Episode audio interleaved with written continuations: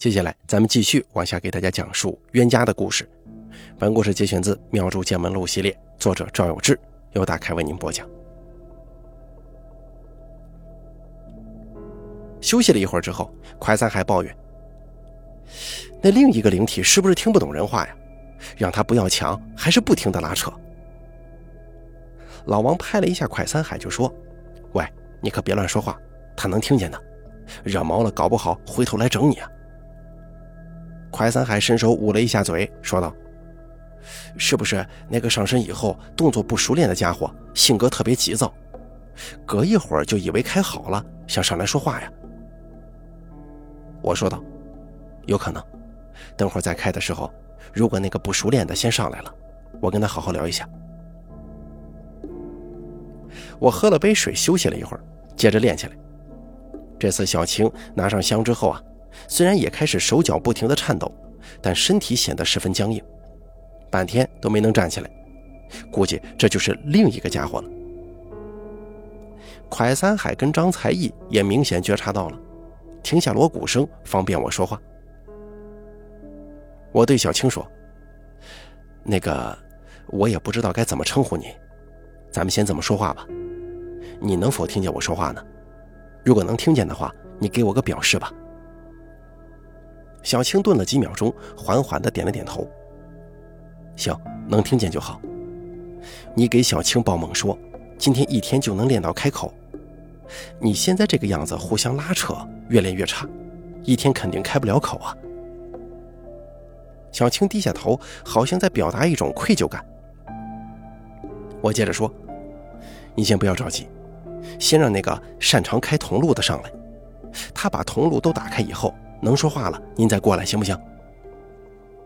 小青半天没反应，我又重复了一遍我的话。这次小青摇了摇头。老王在旁边帮腔说：“您不能不讲道理吧？您又不擅长做这个开铜路的事儿，继续耗在这儿，永远也开不出来的。”我说道：“规矩要跟您讲明白。”第一条就是，小青手中没有拿着香请你的时候，一定不准上身。小青干脆的点了点头。我继续说：“你先去休息一下，不要着急。不管你们总共有多少人，只要是有诉求，我们尽量满足。能开口以后，我们按照次序上来说话，到时候再请你。大家要排队，你要是抢的话，这可就坏了规矩了。”小青迟疑了很久，终于不太情愿似的点了点头。我说道：“那你先退吧，我们继续练。”小青既没有睁开眼，也没有变成那个会跳舞的铜匠。我心里有点气，按照阿乐教我的办法，用令牌在左手手心上画了一个“会”字，猛地把令牌拍在神案上，大喝一声“退”，同时立即伸手按在小青的额头上。小青很快就睁开了眼睛，我们继续练。在这之后又练了两次，总的来说还算顺利吧。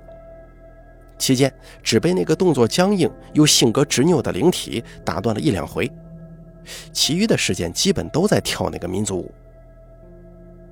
按照阿乐告诉我的，还要专门制一道开口符，看铜路开好了以后，再问童身能不能吃。如果那边也准备好了，就可以把符水喂进去了。等到第三次练的时候，小青已经动作非常娴熟了，仿佛一个舞蹈家正在舞台上优雅的表演。我们等他结束了以后，让他坐到椅子上。我问道：“你准备好喝开口的符水了吗？”小青很痛快地点了点头。我拿过一个碗来，把事先准备好的开口符烧了，纸灰落在碗里，倒了点水，大家一起配合着帮小青喂进去了一些。我说道：“好了，请开金口说真言。”小青顿了一下，张口说：“好，可以说话了。”那你先报一下名号吧。小青没回话，而是轻轻地摇了摇头。你这连名号都不报，咱们怎么沟通啊？我连你是谁都不知道。小青闭着眼睛环顾四周，说道：“你让他们都出去，我只能说给你一个人听。”老王笑着打趣：“哼，这一个个怎么回事啊？都是只愿意说给你一个人。”快三海说：“哎呀，人家毕竟是庙祝嘛，到这个地方来，当然要给当家的面子了。”说着，快三海领着大家去茶室泡茶了。我说道：“行了，现在就天知地知，你知我知了，说吧。”小青似乎很不放心的，又左右扭了扭头，确定周围没有其他人了，开口说：“我叫胡天明。”我突然想起来，以前打交道的一些东北地区的出马大仙好像都有自己的名号，还有个类似字辈谱系的说法，姓代表了自己的动物特征，比如姓胡的都是狐狸，中间天字是辈分排行。我说道：“那你是从东北过来的吗？”“是东北的，我是狐狸。”请问您这是想在小青身上出马呢，还是说有什么恩怨需要了解呀？我跟他有这个缘分，要上身来显法。我说道：“小青平常自己有工作的，你可不能打扰她的正常工作生活，除非她愿意在业余时间把你请上来帮人查事治邪，这行吗？”“嗯，可以的。”那再请问您需要供奉吗？是让小青在家里给你供个坛，还是怎么搞啊？有没有都行，方便了可以上个香，不方便也没事儿。我心想，这胡天明倒是通情达理，既不像是来讨要香火钱纸的，也没有特别蛮横的要求必须经常上身。我说道：“那其他的都可以讲给别人听了吧？我把大家喊回来，行吗？”行。我去茶室里把大家喊回大殿当中，快三海问道：“之前小青从上大学的时候就经常会做梦，有人在梦里给他指点，这些梦都是你报的吗？”小青点了点头，笃定地说：“是的，这也是显法。”蒯三海又问：“你们想要在小青身上出马的，总共有多少位啊？”小青说。我数一数。说完之后，小青的脑袋好像突然失去了支撑一样，自然垂下。过了一会儿，又重新抬了起来，说道：“七十五个。”什么？七十五个？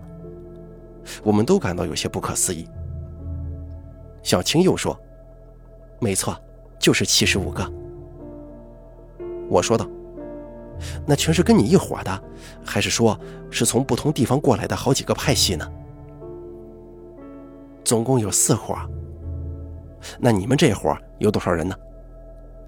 二十三个。那你们这伙老大是谁呀？能让他上来跟我们沟通一下吗？我就是老大，他们举荐我出来的，我可以代表所有的七十五个。快三还把之前小青写满五页那个奇怪的文字拿了出来，就说：“您之前写了这些，能给我们翻译一下吗？”小青只是略略的歪了一下脑袋，说道：“不是写给你们的，也不用打听了。”我说道：“那也不要紧，其他人有要纸钱、香烛、雄鸡这一类供奉的吗？”小青说：“有没有都行。”愿意供奉我们就收，不勉强的。蒯三海听见这话，当时就乐了，说道：“你们这啥也不要，跟着小青这么多年，图什么呀？他有这个缘分，我们也可以显法的。”我说道：“我估计啊，因为小青体质比较特殊，就是那种所谓的出马的好苗子，所以来了这么多灵体，就想收他这个弟子。”就好比大家都是学生，这个时候出现了一支无论如何不会划破纸、永远不缺墨的高级中性笔，肯定所有人都抢着要啊。这个缘分只是相比较好听的说法，能上人的身体对他们来说是个类似修行的体验。正说着，小青伸出左手的食指和中指，问道：“我能抽一支烟吗？”快三海说。小青不抽烟的，这怎么办呢？”我说道：“我们这次可以给你抽，但是下不为例，就这一次。以后你再过来想要烟，也不会再给你了。你同意的话，我就给你。”小青果断地说了一个“好”字。我拿出一支烟，放在小青的两指间，拿打火机点火。小青熟练地叼住烟嘴，吸了长长的一口，缓缓吐出烟雾来，接着又开始吸。让不知情的人看见，准以为这是一个资深的老烟民，三五天没抽烟了，这会儿好不容易抓着一机会。蒯三海对小青嘱咐道：“，您慢点啊，没人跟您抢，他没抽过烟，别呛到了。”小青也听话，放慢了速度，但也只用了不到两分钟，就把烟吸的只剩过滤嘴了。蒯三海帮忙把烟屁股扔到一旁，说道。烟抽了，酒你可别想，不会给你喝的。行，酒就不喝了。我问道：“现在您烟也抽了，交流也算顺畅，其他人有什么要说的吗？”小青很淡然地说：“其他的没了。”我说道：“那等会儿退了以后，你回去好好跟大家说一下，谁也别再去欺负小青了。”你们弄得他浑身不舒服也没什么意义，我让他回头有空了给你们供奉一些香火。平常小青手中没有拿香请，谁都不准上身的。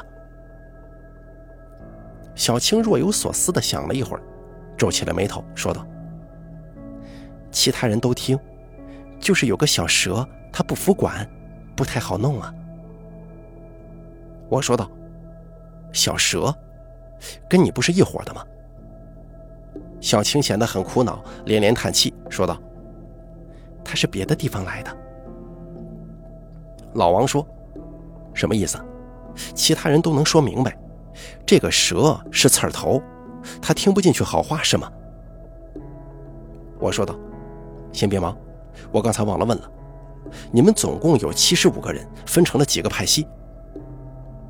小青伸出一只手，缩进大拇指，说道：“四个。”哦，也就是说，你是一个派系的老大，你说的这个小蛇也是其中一个老大，对吗？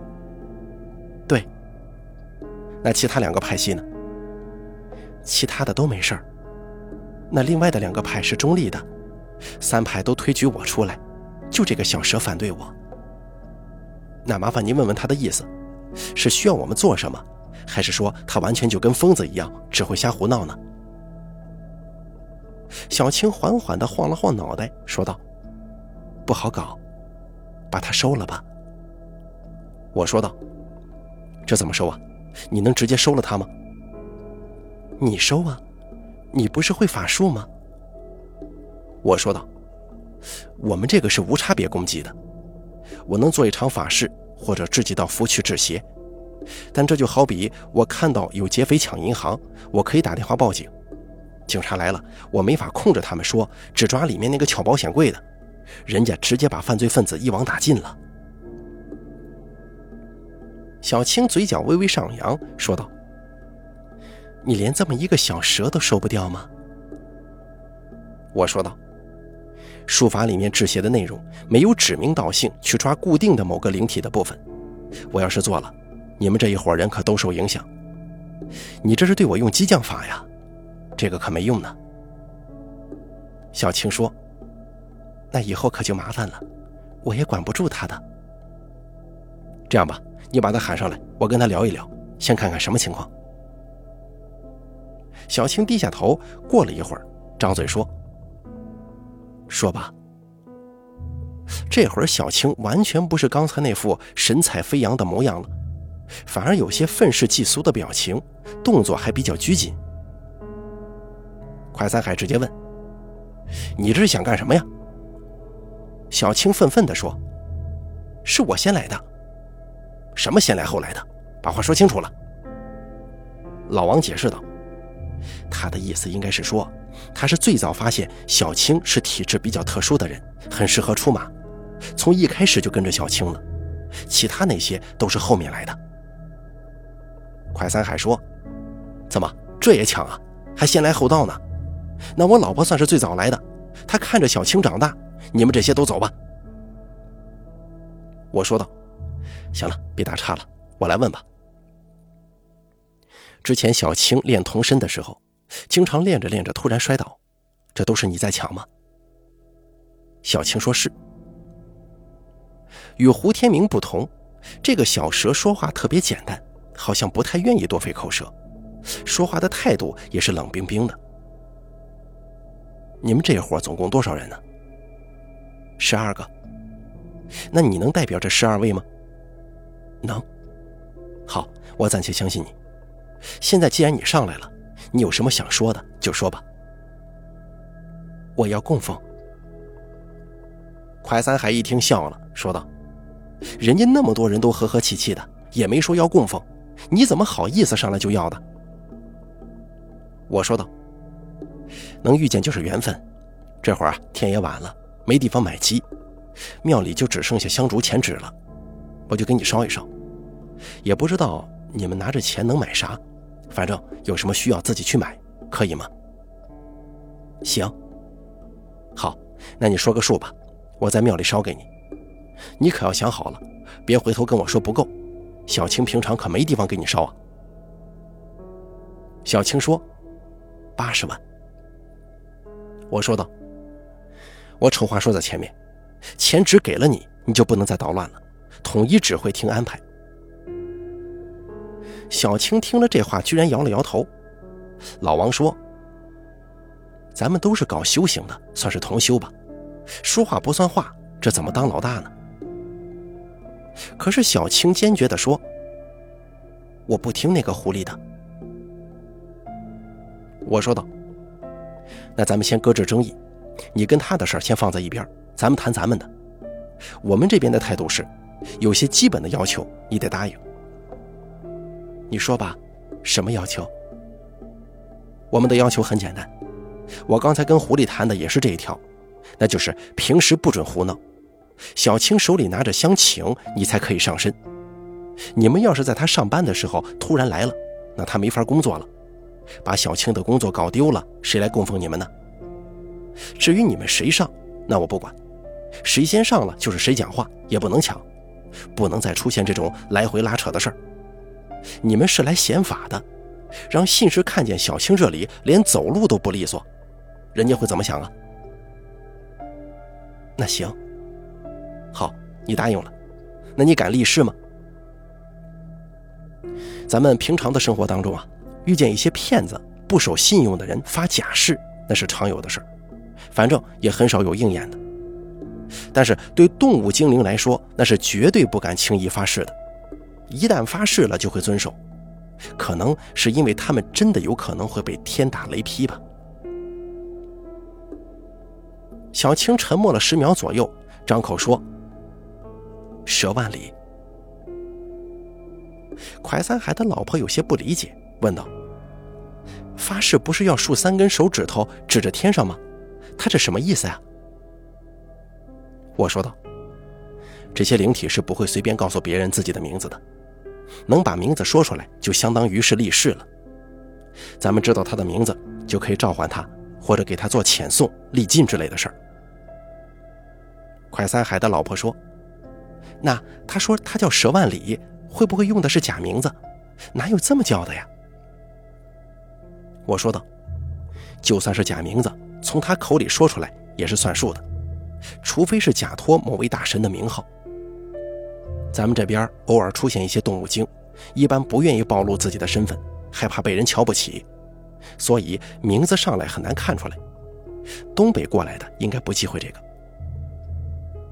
小青附和道。没错，我说道：“好，那我也放心了。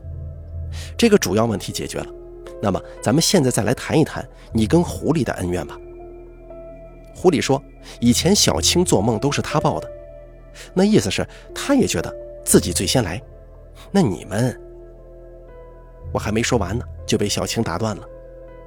小青生硬地说：“是我先来的。”你们各执一词，我也没法验证。那我再问你同样的问题：小青做梦是谁报的？小青说：“有些是我报的。我继续问：“那你们总共分了几伙人呢？”两个。不对吧？我听狐狸说，总共有四波，狐狸那一个派系人最多，有二十三个，几乎是你们这边的一倍了。其他两波没什么主观态度，你是跟狐狸对立的。小青愤愤地说：“哼，那两派是帮他的，他们经常打我。”老王说：“哎，你这么说话就没意思了。我们来帮你主持公道，结果你俩各说各的，都是一些无法验证的问题。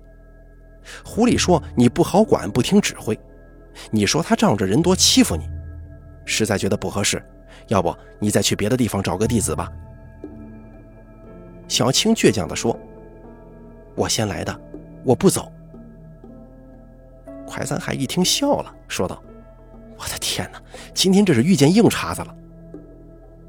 我说道：“你打又打不过，走又不肯走，你想让我们怎么办呢？”小青没说话，一副你看着办吧这个表情。快三海说：“要不这样，你说一句就发一个誓，这样起码能保证你说的话是真的。你把刚才说的那些都重说一遍。”我说道：“算了，这个没必要。”你让狐狸跟蛇万里都发誓也没有任何意义，他们俩其实说的是同一个情况，只是侧重点不一样，不是故意说假话骗人。小青冷不丁的冒出一句话：“前几天那些字是我写的。”蒯三海赶忙跑到书房里，把那五张纸拿出来，指着满满的鬼画符说：“那行，你给我们翻译一下，这上头说的是什么内容啊？”小青很恭敬地对着雷将军的神像双手合十，说道：“这是给神看的，写了以前的事情、起因和经过。”老王说：“大概意思就是，蛇万里写在上头的字，是为了让雷将军能给他个公道。”我说道：“哟，这就难办了，清官难断家务事啊！这么一看，雷将军也很为难。”要是真的佘万里撒谎了，直接就被收掉了。小青说：“狐狸引小青来这儿，其实他就是想除掉我的。”快三海说：“哦，那我明白了。狐狸给小青托梦，让他来庙里，其实不光是想让咱们帮他把童身开出来，还想借咱们的地方把佘万里给解决掉吗？”我说道。狐狸那边人太多了，让他走是不现实的。就算用法事去遣送，都遣送不完。佘万里这边人少，可他也没做什么坏事，不可能就这么稀里糊涂的把他给办了呀。大家面面相觑，一时之间谁也没了主意，谈判陷入僵局。我只好说：“这样吧，你先回去，让我们几个再商量商量，等会儿再请你上来，行吗？”小青轻轻地嗯了一声，随后睁开了眼睛。接着，大家伙就坐到茶室里了，然后就商量有没有什么好主意。老王说：“我个人觉得，这个佘万里完全不占理儿啊！就算他先来的，那又怎么样？他连铜路都不会操练，那不就是谁有能耐谁先上吗？这狐狸开铜路，你看看人家那多顺畅啊！”人家开好了铜路，他捡个现成的便宜，哪这么多好事啊？快三海说：“狐狸啥都不要，蛇万里还要供奉，要不给他双份，问他能不能走。”我说道：“你们上学的时候是不是特别老实，没欺负过别人呢？”老王愣了一下，说道：“啊，没有啊，怎么了？”我说道。我看蛇万里的时候啊，就突然想起来，我以前上学的时候偶尔欺负同学。每次老师来主持公道，我就得恶人先告状啊，说对方的各种问题，鸡蛋里头挑骨头，经常把那些老实的学生弄得哑口无言。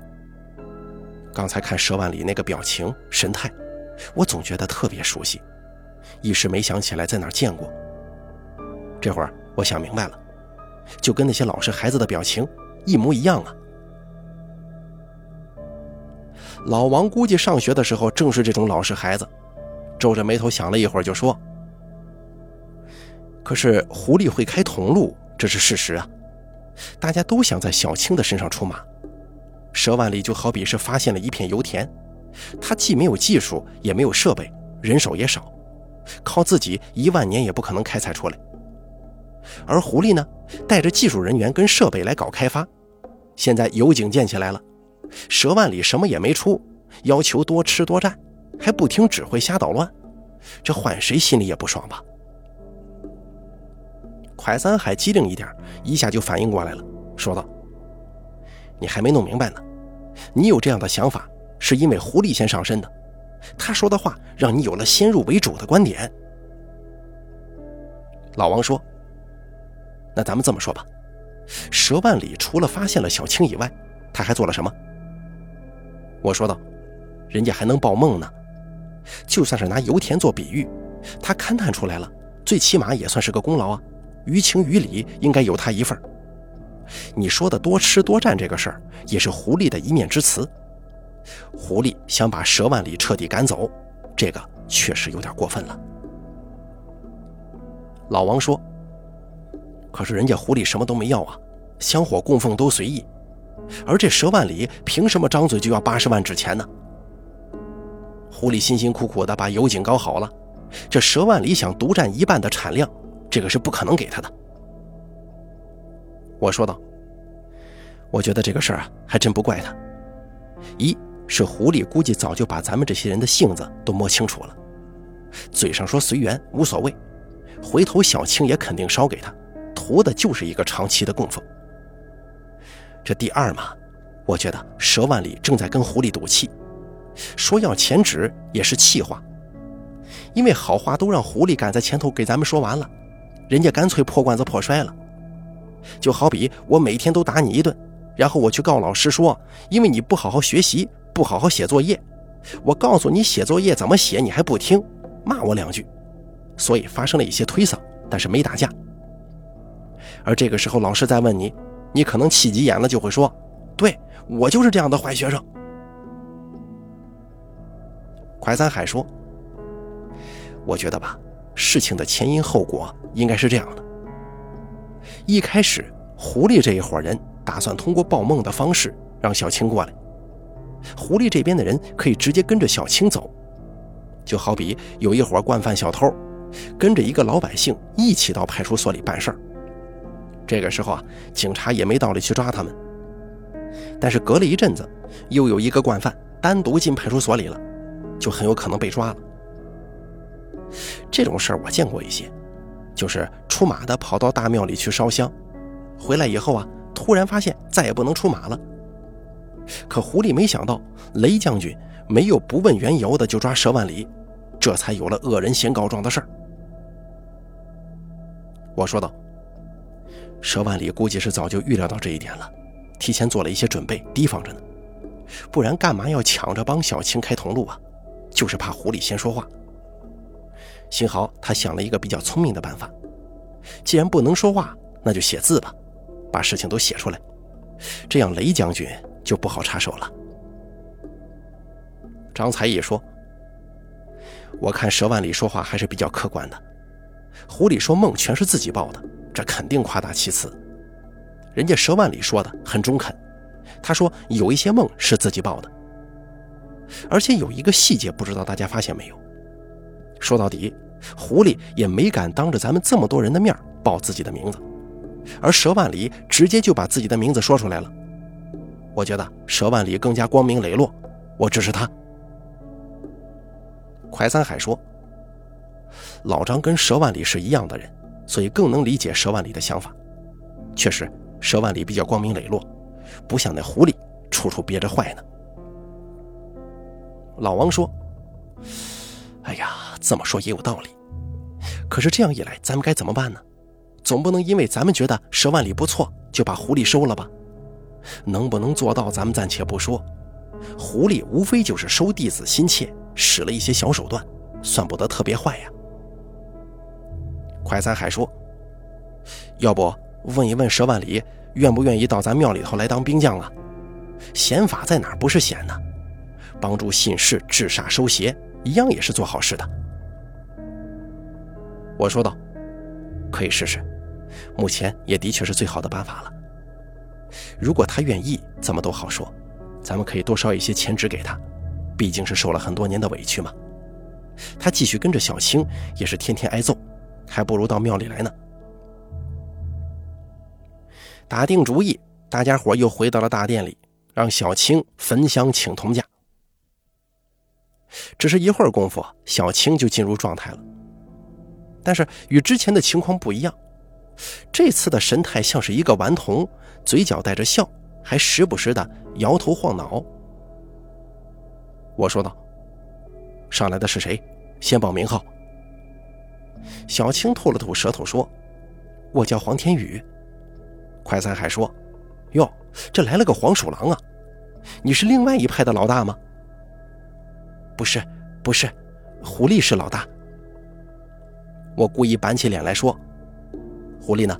让他上来说话。”小青歪着脑袋说：“我们老大不在。”“你放屁！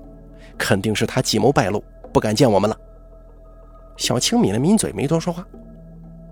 我说道：“狐狸是老大，那你排行多少啊？”小青说：“除了他就是我了。”那好，你回头转告你们家老大。我们尽力说服佘万里到我们庙里来，帮他解决一个大问题。别忘了他跟我们的约定。行，老大不在，他们都听我的。好，那你下去吧，把佘万里叫上来。小青不太乐意的扭了扭身子，但也很快就换了一个委屈巴巴的姿势，说道：“我是佘万里，你这天天挨欺负也不是个事儿啊。我们几个人合计了一下。”想问问你，你愿不愿意来我们庙里当兵将啊？反正平时香火供奉不少，你在这儿起码不会受气，但是得干活，香火供奉不能白拿。小青沉默了半分钟，说道：“我们商量一下吧。”佘万里能这么说，就已经代表了有八成的把握。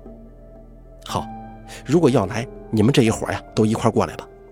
我去烧一些钱纸当给你们的见面礼，喊你的人过来收吧。小青拱手朝我作揖，然后恢复了沉思的状态。我们总共搬出二百来斤的钱纸堆起来烧。佘万里所说的八十万，就是指八十斤。回到大殿，我问小青：“怎么样？商量好了没有啊？”小青说：“可以。”这是个好去处，那就得了，你直接来吧，欢迎你的加入。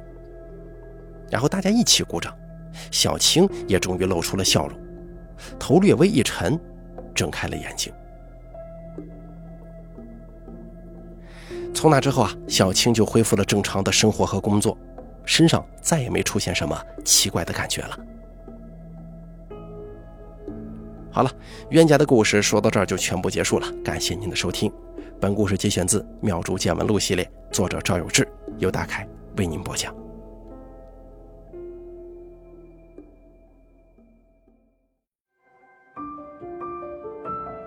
本期故事演播完毕。想要了解大凯更多的精彩内容，敬请关注微信公众账号“大凯说”。感谢您的收听。